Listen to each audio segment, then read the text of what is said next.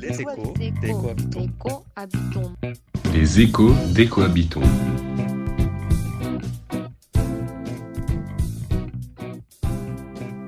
L'écologie, c'est une question de relation à l'environnement. Le discours qu'on lui porte, les savoirs qu'on en a, les actions qu'on y mène, les interactions que l'on cultive. Il n'existe pas qu'une seule et unique vision d'un environnement. Il n'existe pas qu'une seule et unique vision de la nature. Il n'existe pas qu'une seule écologie. L'idée d'une nature simple et unique, constituant la toile de fond, en somme, devant laquelle se développe la vie sociale, est une notion qui est euh, périmée. Qui sont alors les acteurs qui rendent ces relations plurielles? Quelles sont leurs pratiques écologiques? Que proposent-ils de leur côté pour penser autrement l'écologie?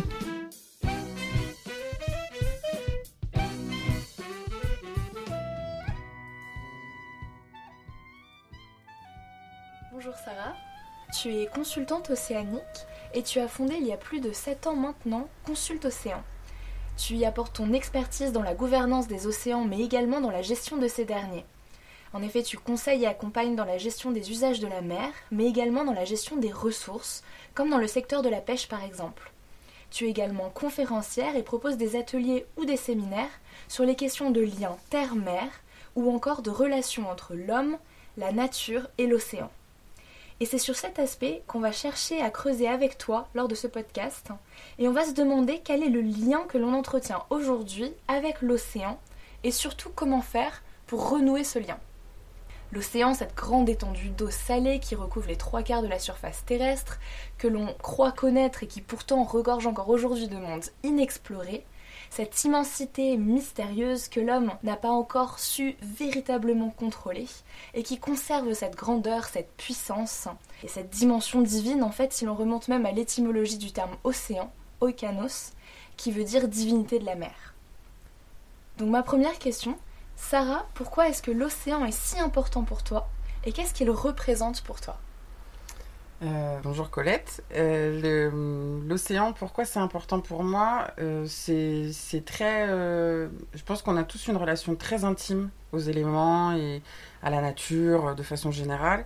Et, et l'océan chez moi a, déclenché une résonance déjà quand j'étais toute petite. alors comme tout le monde, hein, je, venais en vacances à, la mer le, plus, le plus souvent possible, c'est-à-dire on tentait une fois par an. Et, euh, et, puis, euh, et puis, je savais que c'était quelque chose qui me parlait, euh, un élément qui, qui, faisait résonner des choses. Et en, grandissant, je me suis petite, je me disais, quand je serai grande, j'habiterai au bord de la mer, mais comme la plupart des gens qui viennent en vacances à la mer. Et, et puis en, en grandissant, bah, je suis quelqu'un de très curieux et qui suit un peu toutes les opportunités. Et, et j'ai eu la chance de pouvoir euh, suivre une formation qui me permettait de vivre au bord de l'eau et d'apprendre aussi euh, de l'océan. Et du coup, euh, et du coup bah, j'en suis plus jamais repartie. Donc ça a été cap à l'ouest complet. Et, et puis l'océan, maintenant, c'est, j'entretiens un rapport qui est, assez spirituel avec lui. Ça, ça, c'est un, une des seules choses. J'ai un rythme de vie très soutenu. Je travaille beaucoup je fais beaucoup de choses, je voyage, euh, je me déplace pour le boulot. Euh, c'est, c'est quelles que soient les émotions que je ressens dans ma vie, que ce soit dans le positif comme dans le négatif, c'est, c'est l'élément qui me pose. C'est celui qui fait que, ben voilà, ça rentre en résonance à l'intérieur et tout d'un coup, après une très grosse journée de boulot, après du stress, de la tristesse, des grandes joies, c'est, c'est comme aller Ouais, c'est comme aller boire un coup avec, euh, avec ses meilleurs potes et, euh, et, et partager ce moment-là. L'océan, pour moi, il fait, il fait partie de ma vie comme, comme euh, ouais, presque comme une personne. C'est c'est à la fois un confident, celui à qui tu peux tout dire, de toute façon, tu es sûr qu'il répétera rien. Il va pas te juger. Et en même temps, il est incroyablement puissant. Il peut être incroyablement puissant, il peut être très doux, comme il peut être très violent. Il a ses humeurs, il a et il a ce que j'aime beaucoup et qui m'attire aussi euh, chez, chez, chez, chez l'humain, euh, ce, cette, dualité de, euh, de euh, je peux tout donner et je peux tout prendre. Et en un claquement de doigts, ça peut, ça peut se renverser. Et à petite différence près qu'il est légèrement plus puissant que nous. Donc euh, quand il a décidé de s'énerver, de tout prendre, il fait, il fait pas semblant. Mais, euh, mais voilà, il y a quelque chose de très, euh, de très... Ouais, ça rentre en résonance. Et, euh, et puis après, avec le temps, il y a ce que tu ressens en tant que personne et, que, qui fait que toi, tu vibres. Il y en a qui vibrent plus ou moins. hein. Il y en a qui vont vibrer en, étant en haut d'une montagne. Moi, la montagne, c'est un élément que je connais très peu et qui me fait moins vibrer, qui m'impressionne et qui me met plus mal à l'aise. Mais, euh, mais ça, c'est du ressenti individuel. Et après, euh, ce qui a fait que pour moi, l'océan est devenu encore plus important, c'est que je me suis rendu compte au fur et à mesure des, des, des- du parcours que j'ai eu, euh, que en fait, euh, il avait beau être très très grand, et il était extrêmement fragile, et, et chose dont je n'avais absolument pas conscience, et dont très peu de gens ont conscience aujourd'hui, c'est qu'il nous est vital. Et et il y a eu ce, ce côté où... euh, quand j'étais gamine, euh, je voulais devenir travailleuse sociale. Je viens d'une famille de travailleurs sociaux, donc je voulais être éducatrice, le, schéma classique. Et puis, euh, et puis finalement, je me suis rendu compte que un des aspects les plus sociaux qui faisait partie de la- de l'avenir, c'était de s'occuper de l'écologie et de ce qui se passait autour de nous, parce que bah parce qu'aujourd'hui, s'occuper des autres, c'est faire en sorte qu'ils aient une planète à peu près supportable. Et, euh, et- avoir un peu d'égalité, c'est aussi ça. Et, euh, et du coup, moi, ma démarche sociale s'est tournée vers le côté écologique. Et puis en regardant, je me suis dit, mais c'est marrant parce que finalement, quand on regarde le paysage écologique français, mondial, euh, partout, c'est vert. Tout est vert. Alors que 70% de la planète est bleue. Et du coup, il y a eu quelque chose de. J'ai toujours eu un peu, un peu ce côté à aller vers les causes perdues, mais, mais, mais du coup, il y avait un peu cette idée de. Mais c'est bizarre quand même que ce qui compose 70% de notre planète est finalement ce dont on parle et on s'occupe le moins. Donc j'ai appris et je me suis rendu compte que l'océan c'est un poumon sur deux, que donc il nous apporte plus de 50% de l'air qu'on respire, euh, que euh, le, le- la, la vie euh, qui est générée par l'océan est essentielle pour la vie de la planète et son équilibre dans son ensemble, et qu'il était dans une situation qui était quand même très critique, avec une, prise de conscience globale qui est pas proche de zéro, mais enfin on n'en est pas loin quand même. Et, euh, et que, et que, euh, bah, que voilà, il y avait des choses à faire, et, euh, et du coup, bah, c'était, c'était, c'était, c'était cool pour moi parce que je faisais d'une pierre deux coups. J'avais cet élément qui m'apportait tant, et en même temps, il fallait faire des choses pour lui. Donc, donc voilà, donc c'est devenu, c'est devenu à ce point important que c'en est, c'en est devenu mon lieu de vie, euh, c'est, euh, mon métier, euh, c'est mes loisirs, c'est mon engagement associatif, euh, c'est... Et pourquoi est-ce qu'il est si vital pour les humains au final? Il est vital parce qu'en fait, il nous sert de filtre à air. C'est un puits de carbone. Donc, tous les mauvais gaz qu'on émet, et, et soit que par, prin- enfin, par, par, fonc- par mécanisme naturel, la nature émet par elle-même, soit que nous, on, on booste un petit peu trop, euh, bah, ils finissent par retomber dans l'océan. Et, l'océan sert à filtrer. Et en fait, il nous permet, et en filtrant, donc euh, je, passe toutes les étapes de la biologie euh, qui prendraient beaucoup de temps, mais, concrètement, en filtrant ces, particules, il nous, il nous redonne et il nous permet d'avoir à respirer un air moins toxique. Le seul problème, c'est que l'océan, il a un niveau de saturation. Plus tu lui envoies des toxines, et plus ça s'encrasse. Plus le filtre finit par s'encrasser. Et au bout d'un moment, lui, il sature. C'est ce qui est en train de se passer. Il s'acidifie. Donc, il perd ses, capacités euh, euh, au niveau oxygène.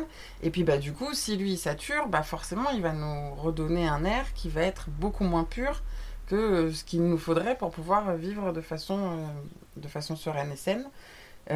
Donc, il nous sert de filtre à air. C'est une pompe, c'est un régulateur de chaleur. Il absorbe énormément de la chaleur qui est sur Terre. Donc, une des problématiques, c'est qu'aujourd'hui, bah, il se réchauffe. Le problème, c'est que euh, pour beaucoup de gens, quand on dit il se réchauffe, ah bah c'est cool, l'eau elle sera moins froide quand on ira se baigner en Bretagne. Bon, en fait, le seul souci, c'est que les poissons, eux, ils aiment pas trop cuire au bain-marie euh, dans l'élément naturel. Donc, euh, donc aujourd'hui, on voit énormément de populations océaniques migrer et bouger parce que, parce que bah, les eaux sont trop chaudes. Je vais donner un exemple. En Manche, les, hum, en Manche, on voit arriver euh, des espèces qu'on n'avait pas auparavant, qui étaient plutôt présentes sur le golfe de Gascogne, donc Sud-Bretagne. Là, on les voit arriver Nord-Bretagne. Euh, le bulot, cette, petite espèce que personne ne connaît trop, à part quelques-uns qui osent la manger. Euh, le bulot, aujourd'hui, je discutais avec un pêcheur de bulot et il me disait, mais nous, on le voit, le réchauffement. On voit ce qui est en train de se passer parce que nos bulots, ils descendent de plus en plus profond pour aller chercher le frais. C'est tous ces éléments-là, euh, le, bulot, il va creuser, il va creuser, mais enfin, au bout d'un moment, lui, il a une utilité aussi sur le sol. S'il creuse tout au fond, au bout d'un moment, il ne peut plus remplir son rôle. Et, toutes les espèces sont dans la même situation. Donc en fait, on, perturbe l'écosystème global. Et l'océan, c'est un écosystème très fragile, très bien ordonné. C'est une... c'est euh, de l'horlogerie. C'est vraiment tout un tas de minuscules petits engrenages qui, mis les uns à côté des autres, permettent de faire fonctionner un tout. Et aujourd'hui, que ce soit par l'exploitation, la surexploitation avec le, la surpêche, euh, que ce soit par les pollutions, euh, le plastique et autres, enfin, tout ce qu'on est en train de lui imposer euh, à l'océan, il, arrive à un moment où il peut plus. Il peut plus fonctionner. On, est quand même dans des seuils assez critiques aujourd'hui. Et, et, si on calme pas le jeu euh, de notre fonctionnement sur Terre pour le préserver lui, et aussi de calmer le jeu de ce qu'on fait quand on est dessus, dessous, dedans, euh, ça va des tout petits gestes, hein, de euh, attention la crème solaire qu'on utilise, jusqu'à euh, bah, quand on achète quelque chose qui vient de l'autre bout du monde, c'est transporté par la mer. Donc il faut se poser des questions sur ces modes de consommation aussi.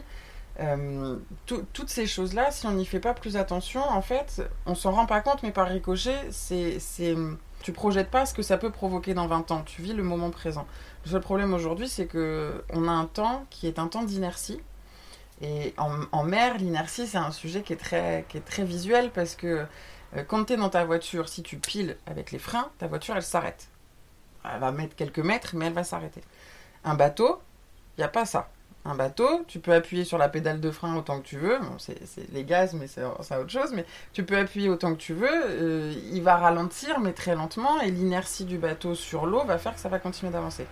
L'océan, enfin la planète de façon générale, et, sur l'océan, c'est euh, très marqué. Euh, il y a un temps d'inertie très fort, extrêmement fort. Et si on ne prend pas des mesures très fortes aujourd'hui pour protéger cet élément, on, va, on, en verra les, conséquences bientôt, mais surtout, elles n'auront pas d'action très rapidement, en fait. Ça va prendre du temps. Donc là, voilà pourquoi moi, l'océan, je me suis engagée dessus et pourquoi il est si important, c'est que euh, bah, il faut qu'on fasse passer un peu son message parce que, tout le monde l'aime. Par principe, il n'y a jamais personne, enfin il y en a quelques-uns, mais, tout le monde est content. La plage, les enfants, le sable, euh, s'asseoir devant l'eau, la tempête, enfin voilà, les paysages, ça va, des tropiques au, en boréal, ça c'est pas, le propos, mais c'est vraiment tout le monde a plutôt une affection, mais personne ne le connaît.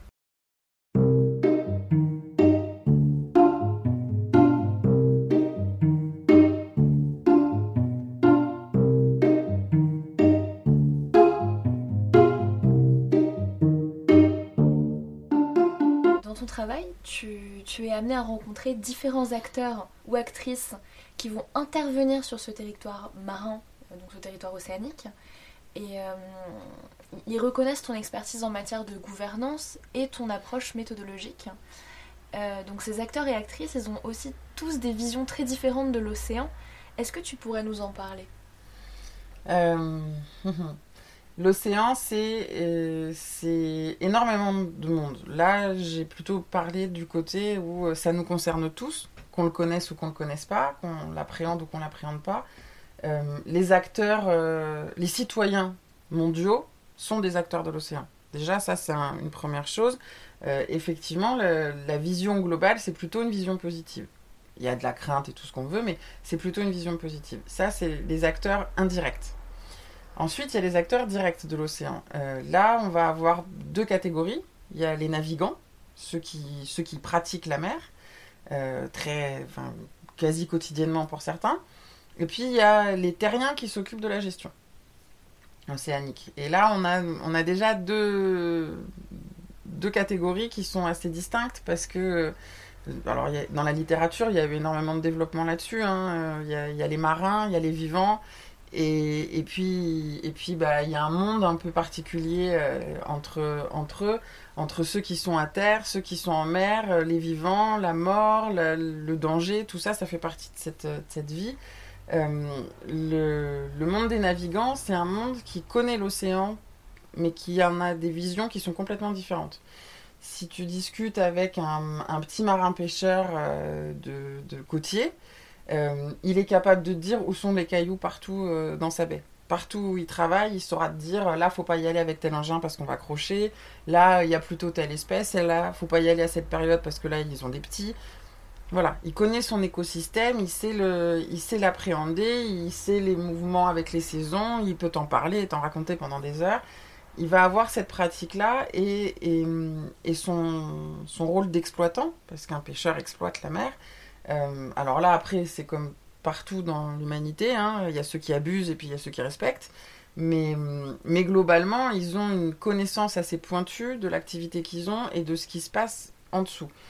Euh, il y, a, majoritairement dans, cette profession euh, des gens qui sont non seulement des navigants, mais qui sont aussi très sensibles à ce qui se passe. Parce que contrairement à, beaucoup de ce qui est dit euh, sur, sur ces professionnels, euh, ils sont bien conscients qu'ils sont dépendants de ce qui se passe en dessous. Donc euh, leur propre survie en dépend.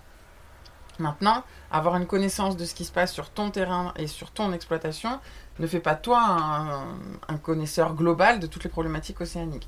Mais ça, c'est un exemple. De l'autre côté, on va pouvoir prendre l'exemple. Aujourd'hui, 95% du commerce mondial passe par la mer. Dans un sens, dans l'autre, les matières premières, les produits transformés, etc. Euh, donc tout ça, c'est la flotte de commerce. C'est la marine commerciale. Euh, les navigants, euh, les, marins de la marine marchande, ça s'appelle, euh, ces marins-là, ils n'ont jamais à interagir avec ce qui se passe en dessous. Ils n'interagissent qu'avec ce qui se passe au-dessus. Ils naviguent, ils passent. La mer est une route. Ça ne veut pas dire qu'ils n'ont pas un rapport particulier à l'océan, hein, parce faut avoir envie de passer sa vie sur l'eau, sur des cargos, des porte-conteneurs et autres. Et puis accessoirement, c'est quand même ceux qui amènent les biens à tout le monde.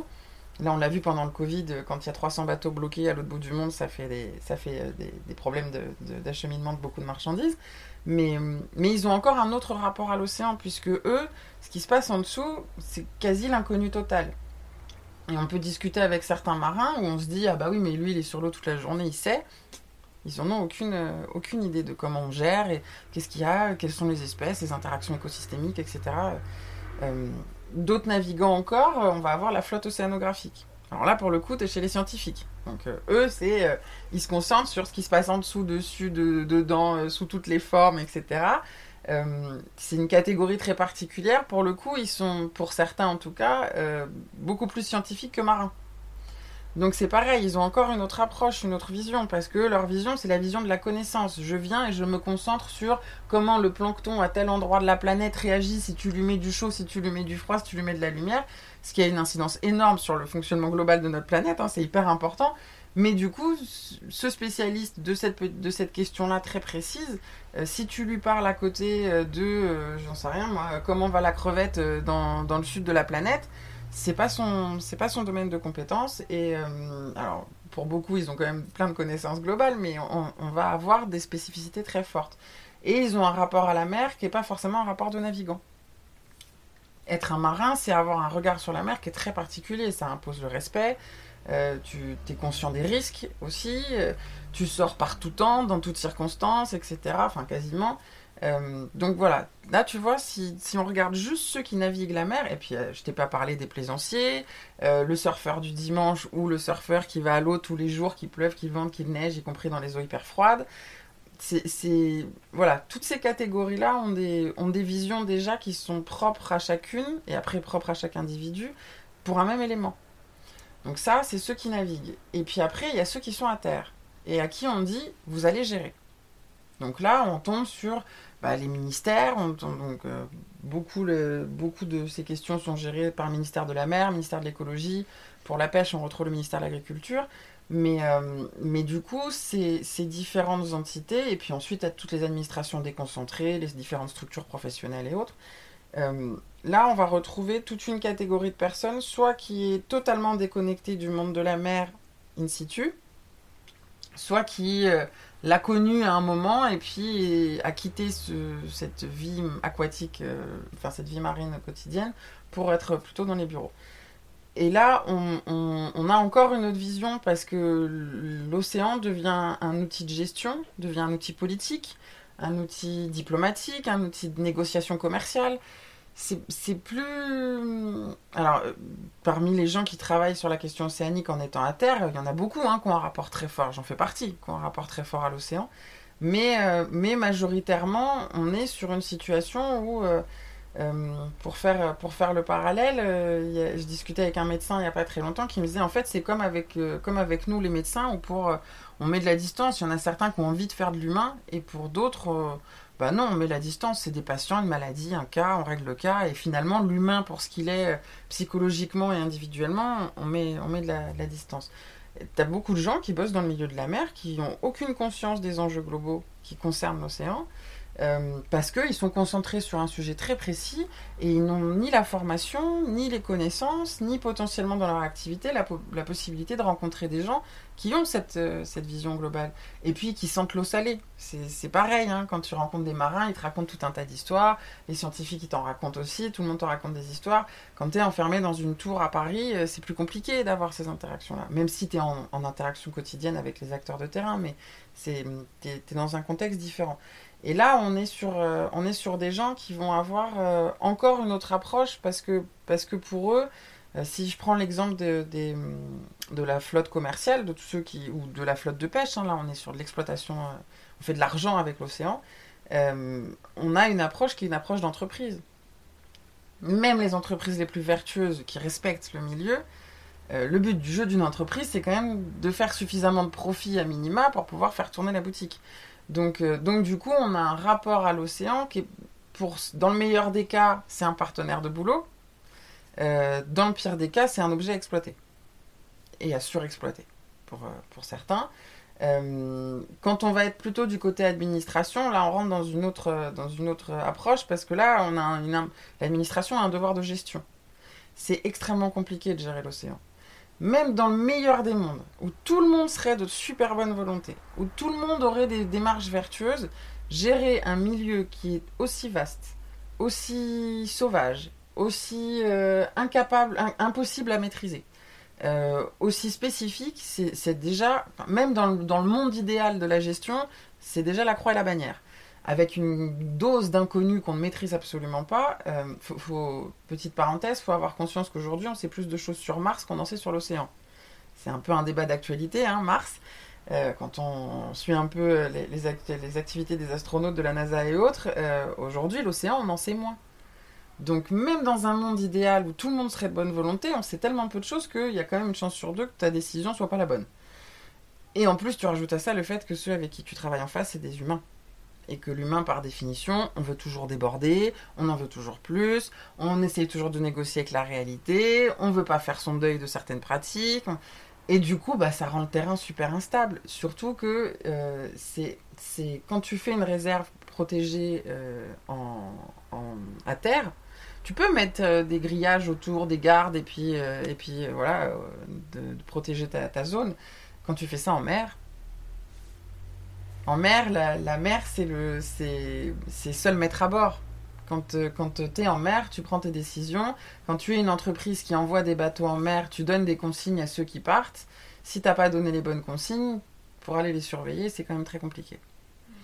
Donc avoir un, un, devoir de gestion sur un élément qui est extrêmement fragile, très grand, pour lequel tu n'as pas du tout les moyens suffisants pour pouvoir le faire, et, euh, et que et que bah y a toutes les tous les facteurs inconnus qui s'ajoutent euh, ça donne des visions qui sont effectivement très différentes. Pour, je pense que pour certaines personnes de l'administration, faire de la gestion océanique, c'est à se taper la tête contre les murs. Même s'ils aiment le milieu, c'est extrêmement compliqué de, bah, de mener à bien cette mission. Et quand on reproche euh, très souvent à l'État de ne pas intervenir ou de ne pas faire ceci ou de ne pas faire cela, alors il y a des choses sur lesquelles on a raison de, à minima de challenger nos administrations. Mais, euh, mais pour plein de choses, il faut avoir conscience que c'est beaucoup trop gros pour qu'on puisse le faire sans nous tous.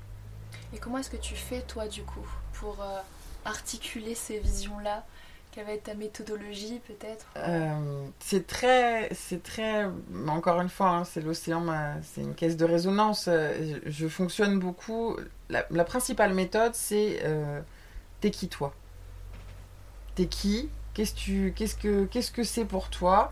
Euh, Qu'est-ce que est-ce que l'océan représente quelque chose? Les trois quarts des gens, sur le coup, ils vont trouver la question bizarre. Et puis après, ils réfléchissent cinq minutes. Et puis finalement, ah bah oui, c'est vrai que moi, c'est plutôt ceci. C'est plutôt le repos, c'est plutôt le bronzage. Ça peut être très profond, très superficiel, on s'en fout. Mais, mais voilà, moi, ma principale méthode, c'est euh, de, de, donner aux gens l'opportunité de se, de se replacer face à ça. Et en tant qu'individu je, pars du principe que euh, que tu sois PDG euh, de la plus grosse entreprise de transport maritime, euh, marin sur un tout petit bateau du patrimoine qui fait des tours dans le golfe du Morbihan, que tu sois, j'en sais rien, ostréiculteur dans le bassin d'Arcachon, quel que soit le, le, ou que tu sois dans un bureau à Paris, tu es un individu avec, on est tous avec nos ressentis, nos propres problématiques. Et, moi, ma méthode, elle est là. C'est de, soit on est sur des petits groupes, soit on est sur des catégories beaucoup plus larges. Mais c'est toujours de dire, vous, qu'est-ce que vous, qu'est-ce que vous avez à dire sur tout ça? C'est quoi votre vécu? C'est quoi vos pratiques? Euh, C'est quoi vos blocages et les freins par rapport à ce qu'on est en train de vous dire? C'est vraiment toujours d'interroger l'autre pour lui donner un espace où il peut exprimer où sont les problématiques qui sont les siennes face à, à ces sujets-là. Et une fois que ça s'est posé, là, on peut amener les sujets. Là, on peut commencer à prendre le sujet, à le décortiquer, et puis à dire bon, bah alors vous, c'est ça. Ce sujet-là, c'est celui-là. On va tout et puis on va tout, dérouler euh, point par point. Et puis, bah, quand il y a quelque chose qui vous fait réagir, on s'arrête et on voit. On voit est-ce qu'il y a une vraie incompatibilité entre vous, votre vision, votre ressenti, votre pratique et ce qu'on essaye de mettre en place? Ou est-ce que finalement, il n'y a pas vraiment tant d'incompatibilité que ça? Et les trois quarts des, des... Parce que finalement, une grande, une grande, grande partie de mon activité, je fais de la médiation, euh, je fais de la concertation, je fais de la, je fais de la formation pour faire monter les gens en compétences, pour qu'ils puissent être à l'aise sur un sujet. Donc tout ça, c'est très lié. tous les points de mon activité sont extrêmement liés, mais à chaque fois, le but est le même. C'est il faut qu'on arrive à embarquer tout le monde dans le même objectif. Sauf que pour emmener tout le monde dans le même objectif qui est de préserver la, planète de façon globale et l'océan pour ce qu'il est en tant qu'élément particulier, euh, bah, pour pouvoir les embarquer tous, il faut que tout le monde puisse se sentir suffisamment proche du sujet pour se l'approprier et avoir envie d'y aller. Si tu vas en opposition avec les gens, si tu vas voir les gens en leur disant faut faire ça et que l'autre te répond mais pourquoi? Ça correspond pas à ma vie faut le faire parce que c'est obligatoire. Bon, bah déjà, t'as tout gagné, euh, les gens le feront pas. D'une, parce qu'on a tous un adolescent refoulé à l'intérieur et que par principe on dit non. Euh, et de deux, que en plus on est français et que génétiquement on est câblé pour dire non. Donc euh, si tu cumules les deux, les deux déjà c'est mal, c'est mal parti. Et puis après, parce que de toute façon, tu mets l'autre dans un contexte où il ne peut pas adhérer si tu lui amènes quelque chose qui met en péril, euh, qui met en, cause, qui, remet en question son activité, ce qu'il fait depuis parfois des siècles, euh, sa, façon de, voir les choses. Si tu arrives en lui disant t'as rien compris, c'est pas comme ça qu'il faut faire, tu le braques. Soit tu le mets en complexe d'infériorité, il se dévalorise, il peut plus y aller. Soit tu le mets en colère. Alors là, pour faire redescendre la colère, amuse-toi. Et puis euh, chez les marins, il y en a deux trois, il y a du caractère quand même. Donc, euh, donc ça, tu peux pas non plus. Et la bonne façon de prendre, enfin en tout cas, moi, la méthode que j'ai que j'ai développée, c'est la bonne façon d'amener les gens à, adhérer à, un projet, c'est de les impliquer dedans. Mais on demande, finalement, on ne prend jamais le temps de demander aux gens, et toi, t'en penses quoi? T'es qui? T'as quoi comme idée? Parce que on peut arriver avec les meilleurs programmes de gestion, les meilleures euh, idées de préservation. On peut arriver avec tout ce qui, sur le papier, du point de vue scientifique, est parfait pour nous mettre sur les rails. Mais si tu tiens pas compte que l'humain est pluriel et, variable et, euh, et potentiellement peut-être défaillant, mais aussi peut-être brillant, si tu tiens pas compte des expériences des gens, t'as raté ton projet. Parce que c'est pas le papier qui va le faire vivre c'est l'humain qui va travailler dedans, qui va faire vivre ton projet. Donc si tu lui donnes pas une place, d'une, bah, euh, lui, il va, te faire, va te mettre des bâtons dans les roues et ton projet marchera pas. Euh, et de deux, tu passes à côté d'une mine d'or. Parce que tous les gens qui vivent les territoires, que ce soit le territoire maritime ou le territoire terrestre, tous les gens qui les vivent, tous les gens qui l'expérimentent, qui l'éprouvent, qui le ressentent, qui, enfin voilà, qui le, qui le font vivre, quoi. Tous ces gens-là, ils ont des idées ils ont des idées qui sont fabuleuses parce que, parce que tu vas sur la côte à tel endroit et puis tu vas remarquer que eh ben il y a, y, a y a un petit monsieur, une petite dame qui sont là tous les jours à la même heure parce que c'est leur petit programme, leur petite balade quotidienne et que bah, quand tu fais un projet de territoire, si tu si n'interroges pas ces, ces gens-là, tu passes à côté d'un observateur quotidien du lieu. Toi, tu veux faire quelque chose devant là où ils sont assis tous les jours. Eux, ils sont assis là tous les jours. Ils peuvent te parler de tous les oiseaux qu'ils voient passer. Ils peuvent te parler de toute la biodiversité. Ils peuvent te parler des comportements des gens qui passent dans cet endroit, de la fréquentation. Et c'est ça, en fait. Ça, c'est un petit exemple. Mais quand tu veux gérer un, milieu océanique, côtier, si tu parles pas avec les pêcheurs, qui sont tous les jours sur l'eau, tous les jours dessous, à gratter, à tirer, à fileter, à ce qu'on veut, tu passes à côté d'une mine d'or en termes de connaissances. Donc, que, la connaissance soit à prendre telle qu'elle ou qu'elle soit à modeler, ça après c'est au fur et à mesure du projet et la confrontation entre réalité de ce qu'on doit faire et réalité de ce qui est fait qui va faire les arbitrages. Mais les trois quarts des gens avec lesquels je bosse, euh, enfin moi j'ai quasiment pas de conflit.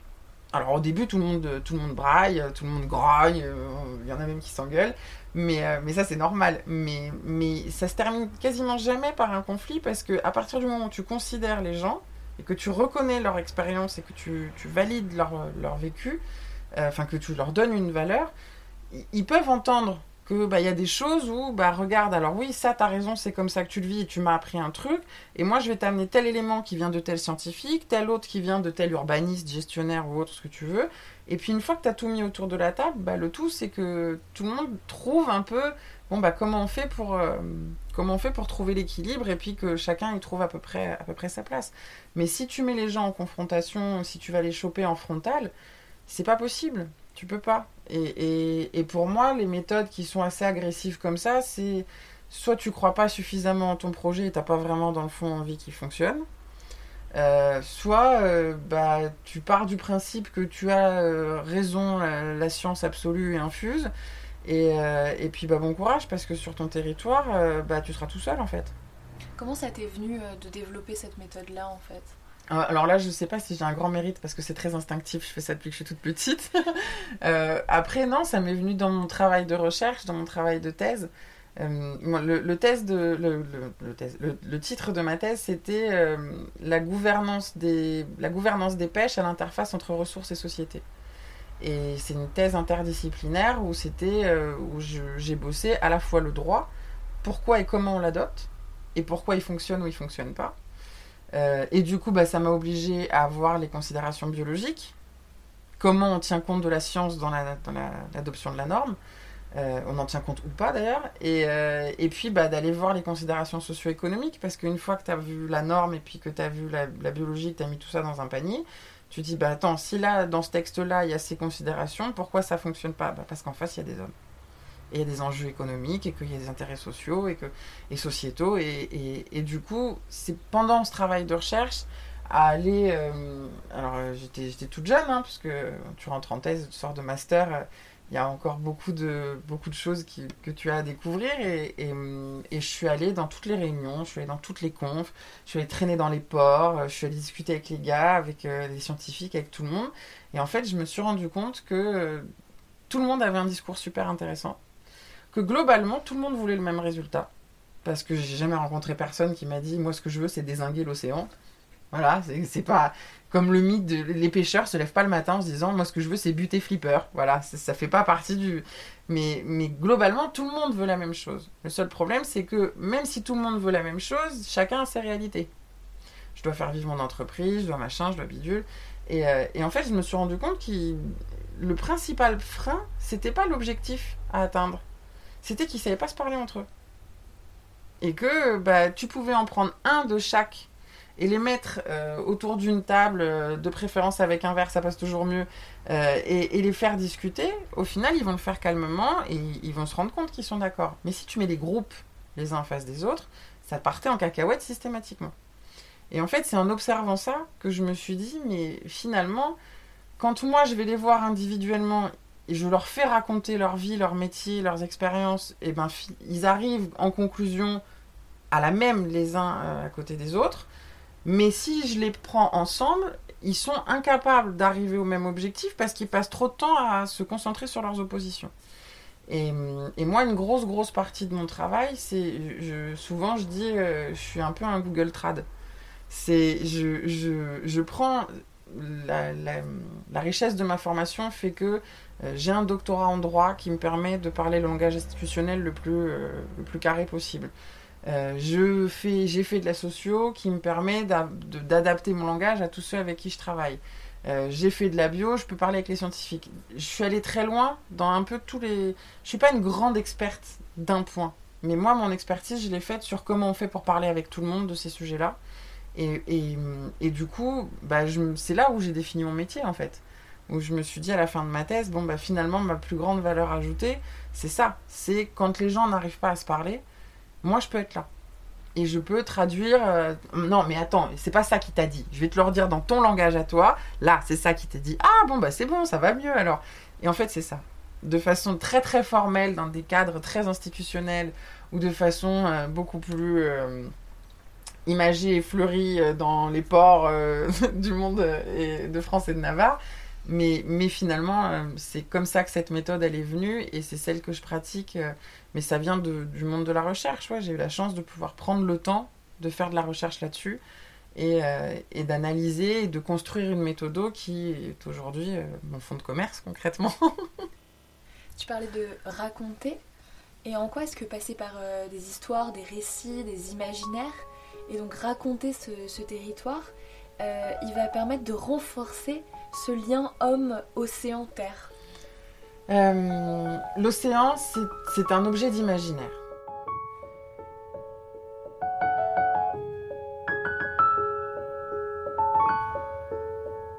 Son premier souvenir était déjà cette maudite falaise, plongeant dans la mer, emportant avec elle l'avenir. Assis sur le bord avec ses jambes dans le vide, il a passé toute sa vie à guetter le retour des navires. À son tour, bientôt lui aussi sera emporté par la mer. Il rêve lui aussi de se faire emporter par la mer. Mais sa mère lui a dit reste, tu es bien trop jeune, souviens-toi seulement de la façon dont la mer a pris ton père. Il sait parfaitement que l'océan éteindra son cœur, mais pour lui chaque jour sur terre est synonyme de prison ferme. Il veut lever l'encre, être libre, car sa vie lui semble plutôt tiède. Il veut brûler vif et voir les vagues monter jusqu'au ciel. Il veut répondre à l'appel que chante l'aube, quitte à revenir chez lui capitaine d'un vaisseau fantôme. À son tour, bientôt lui aussi sera emporté par la mer. Bientôt lui aussi sera emporté par la mer.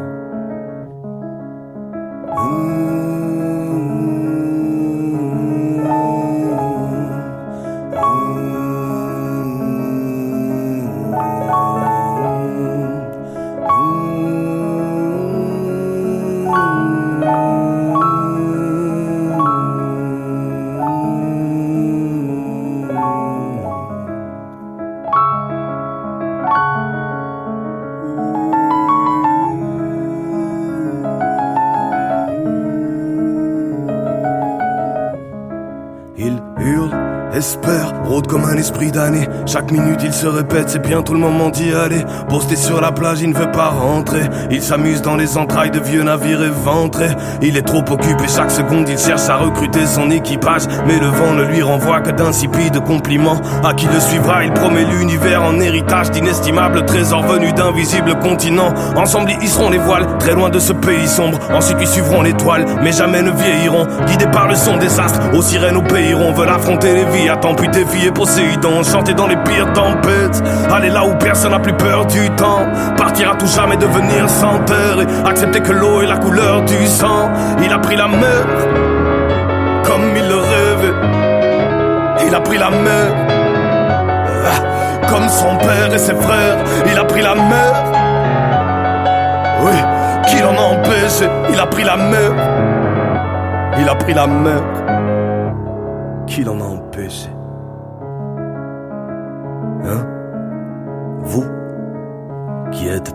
lâchement resté sur la terre. Il rêvait d'être emporté par la mer. Il rêvait d'être emporté par la mer.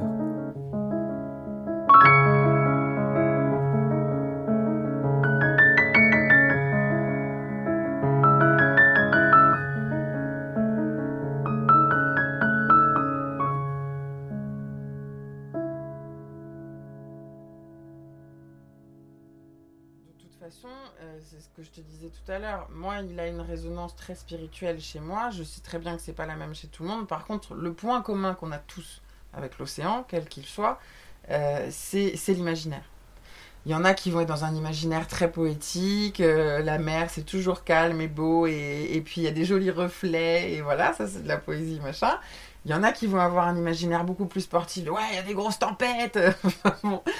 chacun a son imaginaire, mais euh, que ce soit dans la, poésie, le très positif, ou que ce soit dans le, dramatique, parce que ça peut aussi être dramatique la mer.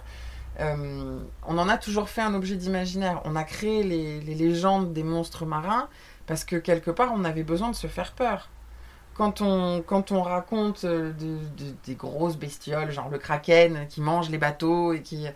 C'était une façon de s'expliquer l'inexplicable. Pourquoi ces bateaux qui sont partis au loin ne reviennent pas? Qu'est-ce qui se passe qu'on ne sait pas? Qu'est-ce qu'il y a sous l'eau qu'on ne sait pas? On, voulait décourager les gens d'aller dans l'eau parce qu'on ne savait pas nager. On se raconte toujours des histoires avec l'océan et on a tous notre imaginaire. Donc c'est un objet d'imaginaire par, euh, par définition, c'en est un. Euh, le fait de raconter des histoires, euh, c'est pareil, ça fait partie de la méthode que, que j'ai développée. Alors après, celle-là, je la sors pas dans tous les contextes, mais, mais, mais globalement, euh, moi, ça, ça, ça me vient d'un de mes profs quand j'étais au, quand j'étais au lycée et, et petite. dans ma famille, ça fonctionnait beaucoup comme ça. Quand, on, quand on te fait un cours d'histoire, en te décrivant toutes les étapes d'un événement historique et en te disant tu dois apprendre toutes les dates et machin et voilà le, bouquin d'histoire éducation nationale typique quoi tu vois. Là t'es dedans. Euh, quand on te lit juste la page les trois quarts des gamins aujourd'hui sont réfractaires.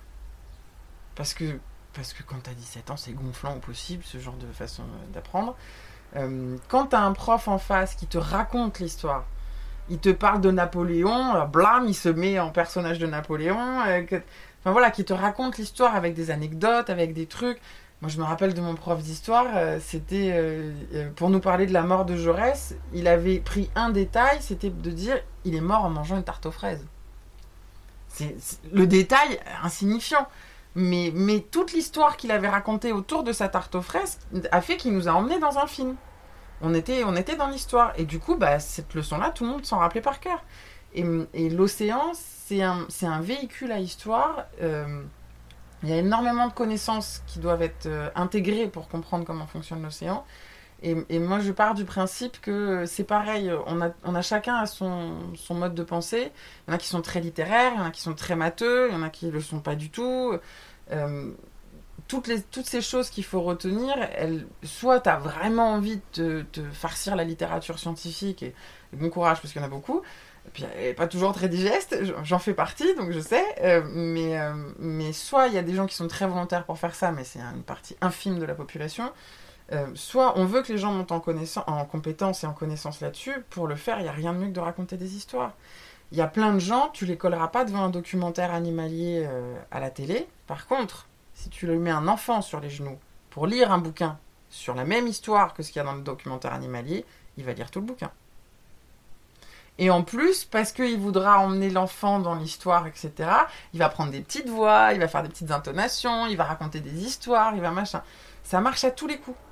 À tous les coups. Et moi, ça, c'est en observant beaucoup. Je me suis dit, mais pourquoi, quand je raconte un truc sur mon métier, sur ces enjeux-là, les écolos sont chiants Voilà, c'est la conclusion qu'on retrouve tous tous les jours. hein. Les écolos sont chiants, bon, bah très bien. Pourquoi, quand c'est ce gamin qui lit juste le panneau du tri sélectif, tout le monde l'écoute Il y a un truc que je comprends pas. Parce que l'enfant, par principe, t'emmène dans l'imaginaire. Parce que pour lui, lire le panneau du tri sélectif, c'est toute une aventure. C'est ah mais attends si je mets ça dans telle poubelle après à la déchetterie est-ce qu'ils vont le brûler est-ce qu'ils vont machin? Et il y a tous les pourquoi qui vont derrière. Et en fait je me suis rendu compte que si tu donnes un cours magistral à ça c'était quand j'étais prof tu donnes un cours magistral à des étudiants les trois quarts ils ronflent. Tu racontes ton cours tu et en, en mettant des petites choses le pourquoi va arriver. Et moi c'est ça en fait. C'est raconter des histoires pour donner envie aux gens pour éveiller le pourquoi pour le, le, le, mettre en, mouvement. Si tu donnes du cours magistral, les gens n'auront pas de pourquoi. Ils vont se mettre en réaction. Oui, mais on n'a pas envie qu'on nous donne la leçon, qu'on nous fasse la morale. Tu vois, avec le discours écologique aujourd'hui. Oui, mais vous voulez nous faire culpabiliser. Vous avez une vision pessimiste, etc., etc. Mes pauvres chéris, oui, c'est pessimiste, mais même temps, c'est pas très optimiste là en ce moment. Mais bon. Mais effectivement, quand tu fais ça, ça donne pas envie. Parce que les gens, ils ont, ils ont leurs soucis, leurs contrariétés, ils n'ont pas envie de discours catastrophiques. Par contre, si tu leur racontes l'histoire, nous c'est ce qu'on a fait, euh, on a créé une asso qui s'appelle Océaya, et, dans l'asso on a monté un, film avec un personnage qui raconte l'histoire. Et notre personnage c'est un kraken, donc c'est il a une très très grosse voix, c'est un pote qui a la voix de Jean-Pierre Mariel, donc ça nous a beaucoup servi. Et euh, il a une très très grosse voix, puis un kraken c'est quand même une très grosse bête, c'est très impressionnant, ça fait peur. Et en fait, notre kraken, c'est. C'est. Euh, tu m'excuseras l'expression, mais c'est le vieux con d'Audiard par, euh, par définition, quoi. C'est vraiment. Il a mauvais caractère, euh, il, voilà, il ronchonne, mais il n'est pas méchant. Mais il, pendant toute la, toute la diffusion, il interpelle l'humain en disant Mais qu'est-ce que vous avez à marcher sur la tête là? C'est quoi votre problème? Vous jetez vos canettes dans mon jardin, vous faites des trous partout dans l'océan pour avoir du pétrole, c'est quoi? Et en fait, il raconte l'histoire. Et on a plein de gens qui sont ressortis de l'expo et de la diffusion en nous disant Mais on a appris plein de trucs. Et en fait, on l'a appris parce qu'on a eu envie de l'écouter lui. Mais si ça avait été vous devant nous qui nous avez parlé de ça, vous nous auriez gonflé en disant les mêmes choses. C'est juste que bah, là, on a emmené les gens, il y a des potes qui ont fait du dessin animé autour, on, avait mis des très belles images parce qu'on a la chance d'avoir plein d'aventuriers autour de nous qui nous ont envoyé des images de mer du monde entier. Et, euh, et, rien que ça, on a mis du beau à voir, on a raconté des choses très dures à entendre, et on a mixé tout ça avec de l'imaginaire et, de l'histoire, quoi. Et ça a matché. Et ça match quasiment à tous les coups. Si tu racontes des histoires aux gens, si tu, si tu mets en vie, si tu, si tu mets une énergie particulière dedans, les gens, ils adhèrent. Et je pense vraiment qu'aujourd'hui, une des principales problématiques qu'on a, que ce soit avec l'écologie politique, que ce soit avec la politique de façon plus générale euh, dans notre société, euh, ceux qui nous gouvernent, à ceux qui essayent de, nous imposer des choses, euh, des plus joyeuses comme les plus dramatiques ou les plus euh, liberticides ou etc etc ils savent pas raconter des histoires.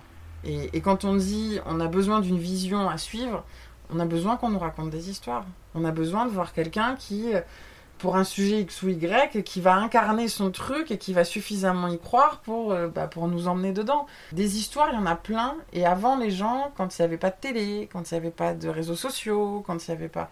Ils se racontaient des histoires. Les villages, sur les places de village, les gens se retrouvaient, se racontaient les histoires des anciens. Il euh, y avait des choses qui se faisaient ensemble, en fait. Sur un territoire, les gens tissaient en se racontant les histoires et en se les transmettant. Aujourd'hui, on fait pas trop. On se raconte des histoires bizarres sur les réseaux sociaux, on s'invente des vies, mais, mais finalement, se raconter des choses qui ont vraiment du sens. Et puis, bah, si on enjolive un petit peu, si on rajoute un truc un peu farfelu au milieu, c'est pas grave. Si ce truc farfelu fait que les gens vont écouter la totalité et retenir le message, c'est pas grave.